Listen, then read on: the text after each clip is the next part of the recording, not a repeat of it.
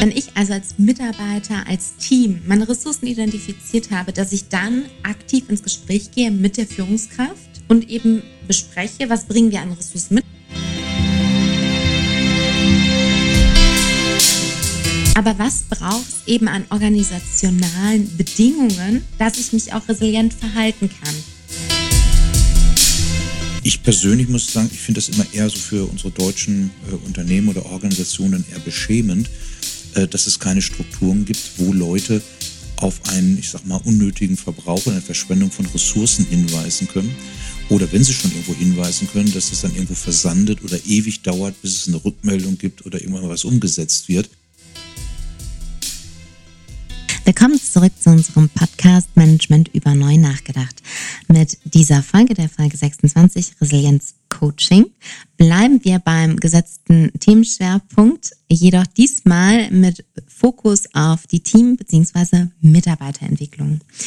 In dem Zuge möchte ich nicht nur unsere Zuhörer, sondern natürlich auch mein Podcast Pondo Ralf Nahhaus begrüßen. Ja, hallo Karina. Ähm, ich bin gespannt, ähm, wie wir hier heute in die Thematik weiter hineinbohren werden. Und ähm, in unserem Vorgespräch hat sich das, glaube ich, schon gezeigt, dass sich vielleicht hier und da noch eine interessante Diskussion zwischen uns beiden ergeben wird. Ja, wenn alles nur immer pari wäre, wäre ja auch die Lang Welt langweilig. Aber Stichwort Langeweile, wir möchten niemanden langweilen und äh, legen jetzt direkt äh, mal los nämlich nochmal äh, mit den Impulsen der vorangegangenen Folge. Wir haben also festgestellt, Resilienz ist dynamisch und entwicklungsfähig und im Kontext der organisationalen Resilienz haben Führungskräfte mit ihrem Führungsverhalten einen unmittelbaren Einfluss auf unsere einzelnen Individuen, auf die Teamresilienz und damit eben aber auch auf die gesamte Organisation. Und in dem Zuge, wenn ich also Einfluss habe auf mein System, habe ich damit eben auch die Möglichkeit, nachhaltig etwas zu verändern. Und da Stichwort des Führungsverhaltens. Ich kann mein Führungsverhalten ähm, anpassen, indem ich im Rahmen eines Business Coachings Perspektivwechsel einnehme und halt eben selbst hinterfrage. Dann aber auch natürlich im gemeinsamen Gespräch mit meinem Team, mit meinen Mitarbeitern. Was braucht ihr? Äh, wie kann ich sozusagen mein Verhalten anpassen? Natürlich immer mit Blick auf die organisationalen Strukturen etc und dann eben vom Gespräch in die praktische Umsetzung kommen und aber immer im Hinterkopf zu haben, Veränderungen brauchen Zeit, Geduld und auf der Strecke sollte der wertschätzende Umgang dabei eben nicht bleiben. Ja, und wir bleiben, wie gesagt, bei dem Schwerpunktthema Resilienz und würden gerne nochmal, gerade weil wir uns jetzt von den Führungskräften auf das Team und die Individuen ähm, beziehen, nochmal herausstellen, Resilienz im Arbeitsleben betrifft drei Ebenen. Die Menschen, die Teams, die Organisation. Und ähm, in dem Zuge, ähm, dass Resilienz eben veränderbar ist, hat das Individuum sozusagen zwei Komponenten, nämlich einerseits personale Ressourcen und Eigenschaften, die selbst beeinflussbar sind, nämlich, ich sag mal, wie selbstwirksam gehe ich damit um? Denke ich, oh Gott, die, die Welt passiert und ich muss alles auf mich wirken lassen oder habe ich die Möglichkeit, da selbst mit Einfluss drauf zu nehmen? Wie optimistisch bin ich? Wie achtsam bin ich mit mir, mit meinen Ressourcen etc.? Diese Ressourcen und Eigenschaften kann ich als Mensch beeinflussen. Und äh, Ralf hat es so schön in einer unserer vorangegangenen Podcast-Folgen gesagt. Ich kann mir ja die Welt eben leider nicht immer äh, so gestalten wie Peppi Langstrumpf, nämlich wie sie mir gefällt, sondern ich bin mehr oder minder ein Stück weit meiner Umwelt ausgesetzt äh, gerade im Arbeitskontext, habe aber die Möglichkeit, eben mein Verhalten anzupassen. Und im Rahmen vom resilienten Verhalten sprechen wir da von sogenannten Bewältigungsstrategien, Coping-Strategien, die mich dann also in die Lage versetzen, ähm, ja, mit Krisen, mit Herausforderungen, Challenges etc. umzugehen. Jetzt haben wir neben der individuellen Resilienz eben auch die Teamresilienz. Und die meint hier eben nicht die sozusagen Zusammenzählung aller individuellen Resilienzen, die wir im Unternehmen haben, sondern die bezieht sich vor allem auf die Interaktion, Zusammenarbeit und Wechselwirkung im Team. Das heißt also auch hier, äh, je resilienter sozusagen mein Team agiert, umso handlungsfähiger wird damit dann eben auch die Gesamtorganisation, wo wir dann eben auch aus der Arbeits- und Organisationspsychologie dazu übergehen, dass wir sagen, naja, eine Organisation ist nur so resilient, wie ihre Mitglieder es sind und wie ihre Teams sind. Also damit ist im Endeffekt gemeint, jetzt zum Beispiel in einem Team, Wir hatten es ja gerade zum Beispiel in der Corona-Zeit. Wie gut kann da eben mit Ausfällen, mit akuten Stress- und Störungssituationen umgegangen werden? Ähm, äh, wie reagieren Teams, wenn personeller ähm, Ausfall da eintritt?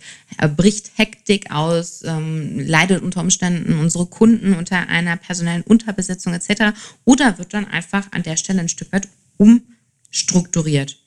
Und man kann sogar noch ein Stück weitergehen indem man unterstellt eben, je resilienter also eine Organisation ist, damit wird nicht nur die Handlungsfähigkeit in Summe gestärkt, sondern gerade in äh, schwierigen, volatilen Zeiten wie von Corona kann man sagen, da haben Organisationen, die resilient sind und deren Mitglieder auch resilient sind, einen Wettbewerbsvorteil gegenüber anderen. Und hier wird wieder die Systemik sehr schön deutlich. Wenn ich also resiliente Menschen in meinem Unternehmen beschäftige, sind die entsprechend auch in der Lage, wirkungsvoll, effizient im Team zu agieren. Und wenn mein Team resilient agiert, hat die Gesamtorganisation davon etwas. Also äh, ein Wechselwirkungsprinzip. Und äh, wir wollen ja hier auch immer Praxisbeispiele mit reinbringen und an der Stelle würde ich jetzt einfach mal sagen, Ralf, du bist ja von uns beiden auf jeden Fall der Japan-Erfahrenere. Äh, wie ist das da? Wie gehen japanische Unternehmen mit plötzlichen Personalausfällen um? Also das kann man natürlich ähm, nicht sagen. Also ich war jetzt vier oder fünfmal äh, beruflich dann nur in Japan unterwegs, ähm, dass ich äh, das Beispiel, was ich jetzt bringe, für alle japanischen Unternehmen äh, nun gilt.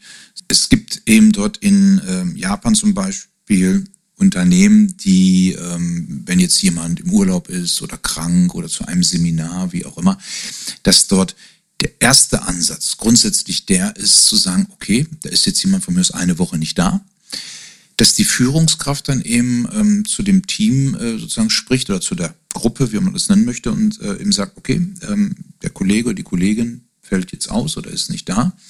Wie können wir uns organisieren? Was kann ich mit euch äh, gemeinsam tun, damit wir ohne diese Person trotzdem unsere Ziele erreichen. Also Zeitziele, Kostenziele, Qualitätsziele, was auch immer. Was können wir anders, können wir besser machen? Also da ist eben nicht so der Reflex äh, da, jetzt äh, holen wir uns für die Zeit eine Ersatzperson oder in der Zeit müssen die Leute dann, die dann da sind, vielleicht länger arbeiten oder härter arbeiten. Das ist nicht der Ansatz. Also wenn jetzt da herauskäme, ähm, das würde zu einer Überlastung der dort ähm, noch tätigen Mitarbeiterinnen und Mitarbeiter führen, ähm, dann würde man eben sagen, okay, jetzt brauchen wir vielleicht einen Springer oder eine Leiharbeitskraft. Aber der Ansatz ist erstmal der, wie können wir jetzt unsere Prozesse, Strukturen, die Art, wie wir zusammenarbeiten, verändern, verbessern, dass wir das eben entsprechend kompensieren können. Und das finde ich jetzt meine, aus rein betriebswirtschaftlicher, prozessualer Sicht eigentlich einen äh, richtigen Ansatz, äh, sich darüber mal Gedanken zu machen. Ohne gleich zu schreien, jetzt müssen wir Überstunden machen, Wochenendarbeit oder Leiharbeitskräfte einzustellen. Und mit Bezug jetzt auf resilientes Verhalten stellen wir wieder sehr schön fest, alle Mitarbeiter oder am Prozess Beteiligten ins Boot nehmen und aufzeigen, auch wenn wir jetzt eine Störung haben, sei es intern oder extern verursacht durch die jeweiligen Interessengruppen, wie gehen wir denn damit um? Genau.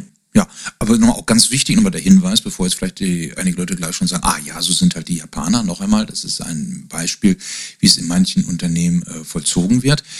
Aber ganz, ganz wichtig, die Führungskräfte sind angehalten zu beobachten, ob es zu einer Überlastung des Teams kommt. Wenn das beobachtet wird, also das heißt, wir müssen jetzt härter, hektischer arbeiten, wie auch immer, länger arbeiten, dann ist die Führungskraft aufgefordert, dies anzuzeigen, damit halt eben sofort eine Springerfunktion dort die Lücke ausfüllen kann oder aber Leiharbeitskräfte. Und äh, das ist eben dann auch das, was erwartet wird von den Führungskräften. Also, dass die eben auf ihr Team achten, dass es eben dann nicht zu entsprechenden ähm, hektischen Situationen kommt, Überlastungssituationen und so weiter. Und der Hinweis ist an der Stelle nochmal sehr schön, weil es ja eben die Aufgabe im Sinne von organisationaler Resilienz bei der Führungskraft auch so ist, sie sollte darauf achten und die Bedingungen schaffen, dass Mitarbeiter sich resilient verhalten können. Und das greift ja genau dann an der Stelle, wo man eben sagt, es geht ja nicht darum, wie du sagst, die rennen jetzt alle durch die Gegend und arbeiten schneller, äh, mehr etc., sondern dass sie trotzdem gesund bei der Arbeit bleiben und diese erledigen können. Genau. Für alle die, die zuhören und mitdenken, äh, kommt jetzt vielleicht natürlich die Frage in den Kopf, ähm, ja, was passiert denn mit der Person, die jetzt gerade im Urlaub ist oder zum Seminar oder krank oder wie immer, wenn die zurückkommt. Und äh, das äh, restliche vorhandene Team hat die Arbeit durch äh, Umorganisation, Verbesserungen und so weiter gemeistert, ohne dass man sich ähm, dort in so eine Überlastsituation gebracht hat. Was passiert dann?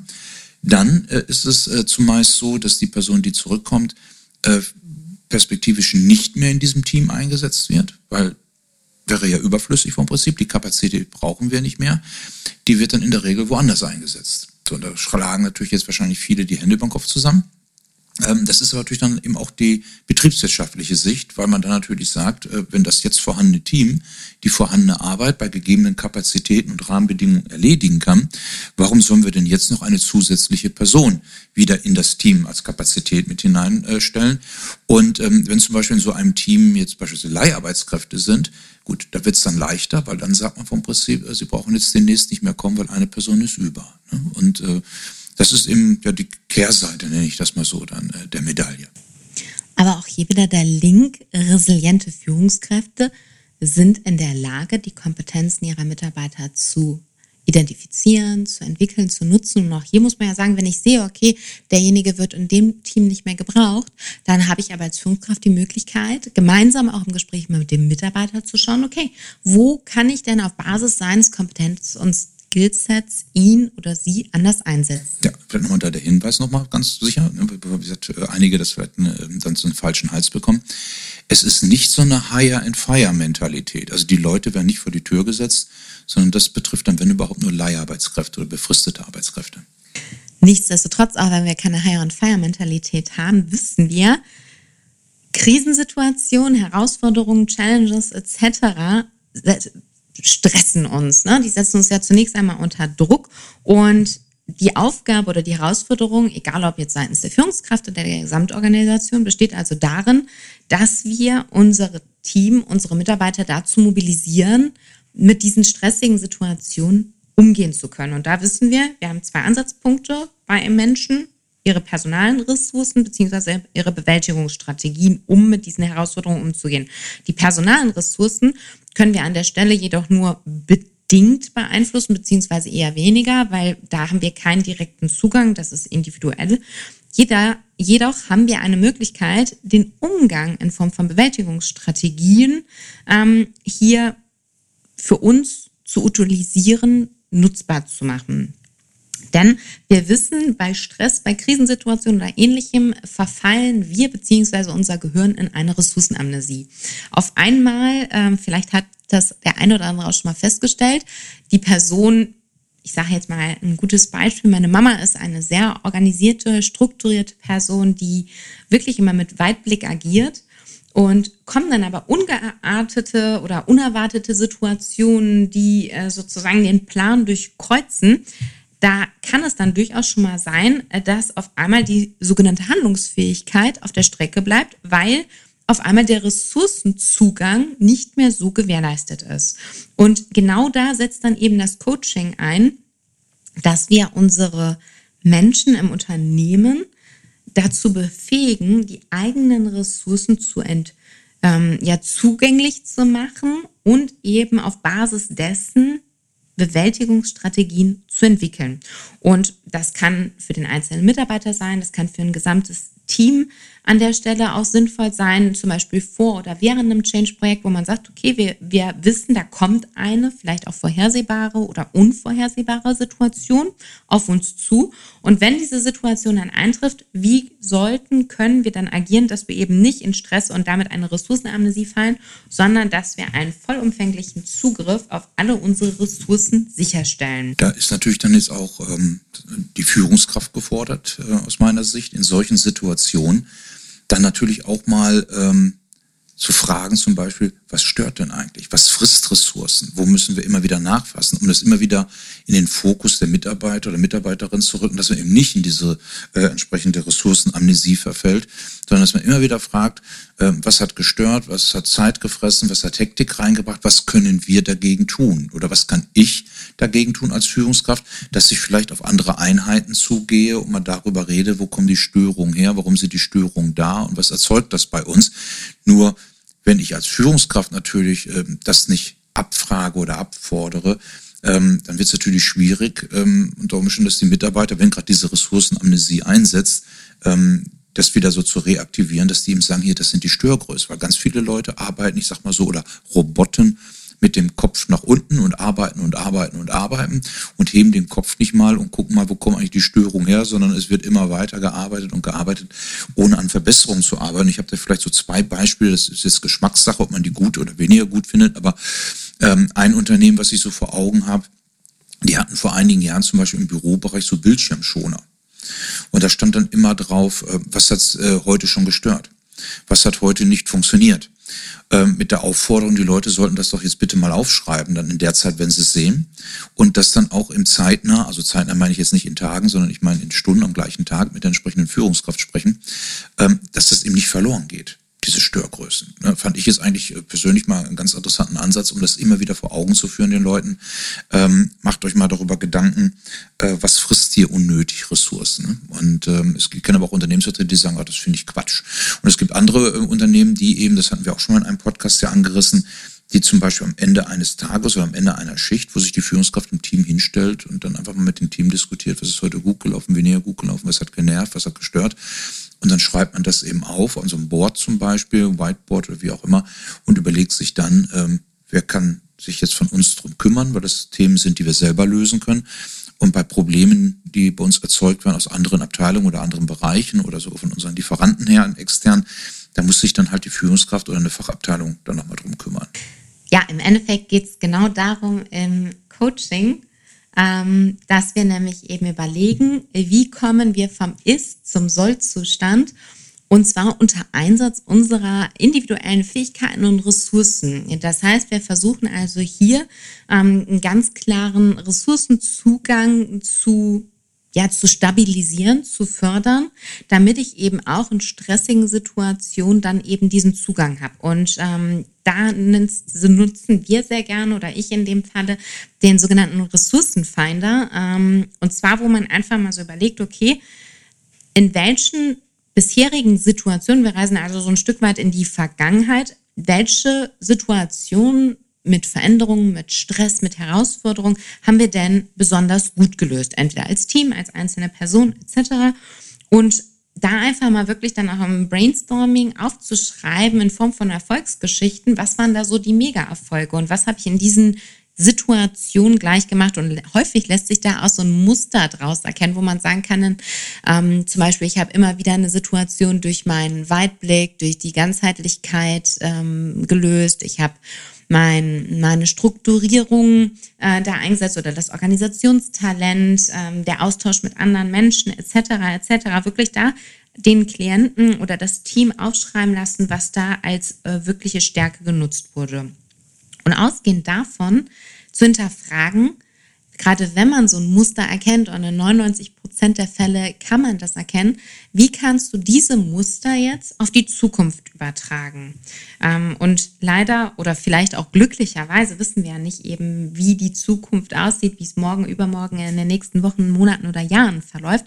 Aber damals zu hinterfragen, wenn die Situation oder eine ähnliche oder der Worst Case eintreten würde, wie kannst du dein Ressourcenset eben dann nutzen, damit du in Zukunft in stressigen Situationen resilient agieren kannst. Und das ist, äh, viele denken ja immer, wir stellen hier Raketentechnik vor, auch wenn wir mit Studierenden im Kontext sind, wo ja dann viele denken, so jetzt schreiben wir hier die Geheimformel auf, mit der sich äh, die Wirtschaftswelt umkrempeln lässt. Nein, das sind teilweise wie auch diese, ähm, diese Methode ganz einfache Dinge, wo man einfach mal überlegt und nicht so hart mit sich ins Krieg geht, sondern sagt, hey, was kann ich denn eigentlich wirklich gut? Und wenn wir ehrlich sind, jeder hat irgendwas, in dem er gut ist. Als einzelne Person oder dann eben durch die Zusammenkunft im Team, wo man sagt, dieses Team ist klasse, weil sich da die Teammitglieder ergänzen. Mhm. Kurze Frage, Anmerkung dazu vielleicht, ähm, so in deine Richtung. Ähm, in, in, vielen Seminaren oder Firmenterminen äh, habe ich dann öfter mal, äh, eigentlich, nee, nicht öfter, eigentlich immer frage ich das, wenn jemand jetzt einen Verbesserungshinweis hat, weil irgendwas nicht gut läuft. Klar, du hast jetzt gesagt, auch individuelle Ressourcen. Ich ziehe jetzt den Kreis noch mal ein bisschen größer, vielleicht auch die organisationalen Ressourcen. Wie siehst du denn das, ähm, wenn jetzt ähm, Mitarbeiter und Mitarbeiterinnen sagen, bei uns gibt es gar keine Kanäle oder gar keine Strukturen, wo wir auf ich sag mal, mangelhafte Ressourcen hinweisen können, also schlecht laufende Prozesse, Störungen und so weiter. Weil aus meiner Sicht müsste das aus äh, Unternehmenssicht ja der erste Ansatz sein, zu sagen, wie schaffen wir Kanäle, wo wir auf mangelhafte Ressourcen ähm, einen Hinweis bekommen. Und dann wäre für mich so der zweite Schritt zu sagen, so lieber Mitarbeiter, welche Ressourcen hast du? Aber wenn der Mitarbeiter oder die Mitarbeiterin schon sagt, hier gibt es gar keine Strukturen, wo ich Probleme lassen kann, dann lassen wir die auch irgendwie eventuell alleine. Ne? Genau, also da sind wir sozusagen auch dann im ähm, nächsten Schritt. Wenn ich also als Mitarbeiter, als Team meine Ressourcen identifiziert habe, dass ich dann aktiv ins Gespräch gehe mit der Führungskraft und eben bespreche, was bringen wir an Ressourcen mit, genau was du gesagt hast aber was braucht es eben an organisationalen Bedingungen, dass ich mich auch resilient verhalten kann? Und da muss man natürlich ganz klar sagen, wieder der Bezug zum System. Was kann ich verändern durch mein Verhalten? Was muss aber auch seitens der Organisation geschaffen werden? Und da ist natürlich die Führungskraft dann gefragt, Transparenz zu schaffen.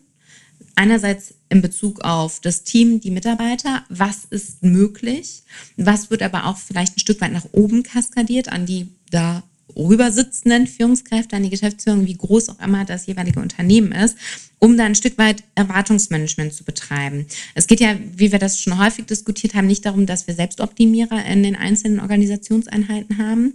Ähm, aber das Ganze ist natürlich ein ein Teamgefüge, was da funktionieren muss. Also es bringt nichts, wenn sich einzelne Organisationsbereiche, Mitglieder optimieren, sondern da muss ganzheitlich dran gezogen werden. Und auch nur das bildet dann eben die Basis zur Schaffung resilienzförderlicher Strukturen, die eine Organisationsentwicklung von Mensch und Organisation in Summe ermöglichen. Ja, vielleicht kommen wir ja auch mal im Rahmen eines Podcasts in fernerer Zukunft, nenne ich das mal so nochmal dazu, über das Thema Verbesserungsprozesse und Strukturen, weil ähm, ich finde es mal persönlich sehr erschreckend. Seit vielen Jahren frage ich zum Beispiel mal berufsbegleitend Studierende, wann haben Sie denn das letzte Mal einen Verbesserungsvorschlag oder einen Verbesserungshinweis eingereicht?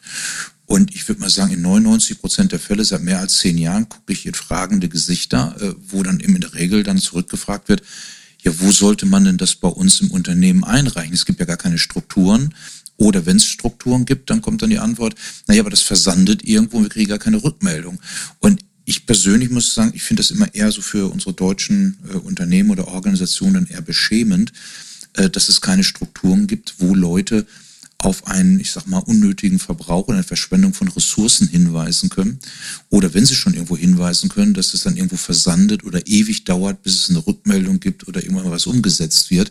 Und man lässt dann eben die Leute mit diesen unzulänglichen Organisationsstrukturen, sag ich mal so, alleine. Und äh, ja, dann wird halt geschaut, wie man da äh, irgendwie vorankommt jeden Tag. Mit Blick auf unsere Podcast-Planung weiß ich aber auch, dass wir ein sehr gutes Beispiel mit reinbringen werden zum Thema Fehler- und Verbesserungsmanagement. Und das ist ein deutsches KMU. Also an der Stelle, äh, es ist nicht alles schlecht, aber wir sind in einer Veränderung, in einer gesellschaftlichen, in einer wirtschaftlichen. Und ähm, um auch da wieder ein Beispiel aus praktischer Sicht mit reinzubringen, nicht nur von der Theorie, was braucht es zum Beispiel gerade Fehler- und Verbesserungskultur, äh, aber dann auch in Bezug auf die praktische Umsetzung werden wir uns auf jeden Fall in den nächsten Podcast-Folgen zu widmen. Genau, abschließender Hinweis, gerade mit Blick auf die Praxis nochmal auch hier, wie im vorangegangenen ersten Teil schon, ähm, wir wissen selber, die, die Gewohnheitstierchen in uns, die brauchen Zeit, die brauchen Geduld und äh, es ist auch völlig in Ordnung, mal eine Ehrenrunde zu drehen. Ähm, man sollte sich nur immer wieder als Individuum, als Team oder als Gesamtorganisation darauf eichen, wo wollen wir denn eigentlich äh, in Summe hin und welchen Beitrag sollte jeder dazu leisten. Und ich denke auch, was, äh, glaube ich, rübergekommen ist oder klar geworden ist, ist, dass das jetzt hier mit dem Thema Resilienz keine großen wissenschaftlichen Themen im Organisationskontext sind in einem Unternehmen, sondern dass ich einfach mal überlegen muss, äh, wie schaffe ich Kanäle, um über Unzulänglichkeiten zu sprechen, die Ressourcen dann fressen, äh, über Störgrößen und ich sage, wie gerade schon erwähnt, eigentlich sollte es ja sowas in der Art geben wie KVP oder Kaizen oder Ideenmanagement, Gefährdungsbeurteilung. Also eigentlich gibt es genug Möglichkeiten und Kanäle, Raum zu schaffen ähm, für solche Themen. Und da rede ich jetzt ja nicht, dass wir dafür Stunden brauchen, sondern es ist ja vielleicht regelmäßig einfach mal darüber sprechen, äh, was man anders besser machen kann. Bevor wir uns jetzt gleich verabschieden, fassen wir nochmal die vier Impulse mit, die wir heute mitgebracht haben.